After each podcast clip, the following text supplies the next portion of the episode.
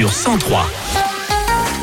6h10, 100% réveil, Excellent début de journée, merci d'être avec nous sur 100%. Il est 9h, dans un instant, Queen.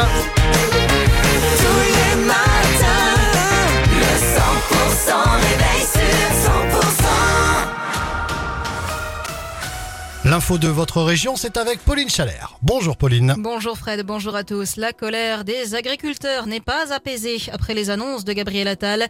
Le Premier ministre a pris la parole hier matin pour tenter de calmer la fronde à quelques jours de l'ouverture du Salon de l'agriculture. Mais les actions se poursuivent ce jeudi, Cécile Gabod.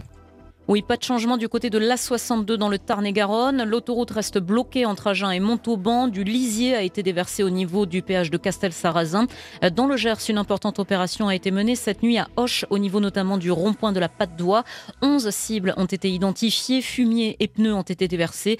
Ce matin, la RN 124 est rouverte au rond-point de Saint-Cric, à Hoche et au rond-point La Fourcade à Gimont. En revanche, les bretelles d'entrée des échangeurs 15 à Gimont, 16 à Aubiette et 17 à Marsan sont fermées. La nationale 21 reste fermée également à Miélan. Les agriculteurs de la coordination rurale du Gers, partis mener des actions en Béarn, eux, sont rentrés dans la soirée. Et les agriculteurs du Lot s'apprêtent à remettre le couvert à leur tour. Un appel au rassemblement est lancé pour demain matin 9h30 à Cahors, au rond-point Regour et Atrium, pour des barrages filtrants et opération escargot. Puis rendez-vous à midi devant le pont Valentré. Et de son côté, un Emmanuel Macron est attendu de pied ferme ce samedi à l'occasion de l'ouverture du Salon de l'agriculture à Paris, alors que les actions se poursuivent également au niveau national, notamment en Mayenne, à Laval, où l'entreprise Lactalis a été visée dans la nuit. La suite du journal, Pauline Chalère. Avec cette enquête qui est en cours après la macabre découverte de mardi soir à Nogaro dans le Gers, un couple d'octogénaires a été retrouvé mort à son domicile. Un homme de 84 ans et une femme de 83 ans. Les circonstances du drame ne sont pas encore connues. Un grave accident de la route à Durance dans le Lot-et-Garonne. Hier vers 14h, une voiture et un poids lourd se sont percutés. Le conducteur de la voiture, 40 ans, a dû être désincarcéré et héliporté en urgence vers le CHU de Toulouse. Son pronostic vital était engagé.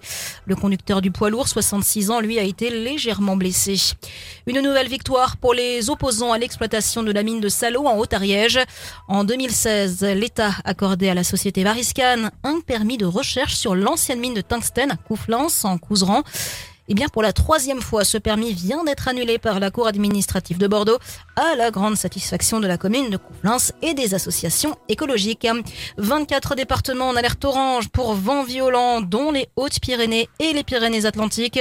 Des rafales de vent à plus de 100 voire 110 km par heure sont attendues au pied des Pyrénées et qui pourront déborder sur les départements voisins du Gers, de Haute-Garonne ou de l'Ariège qui pourrait basculer en orange également en cours de journée. Elle est attendue dans une heure maintenant. Rachida Dati est attendue dans le Tarn-et-Garonne ce jeudi. La première visite en région en tant que ministre de la Culture. Elle est attendue à l'abbaye de Beaulieu-en-Rouergue de Ginals. Rachida Dati devrait annoncer une importante commande de vitraux contemporains pour l'abbatiale.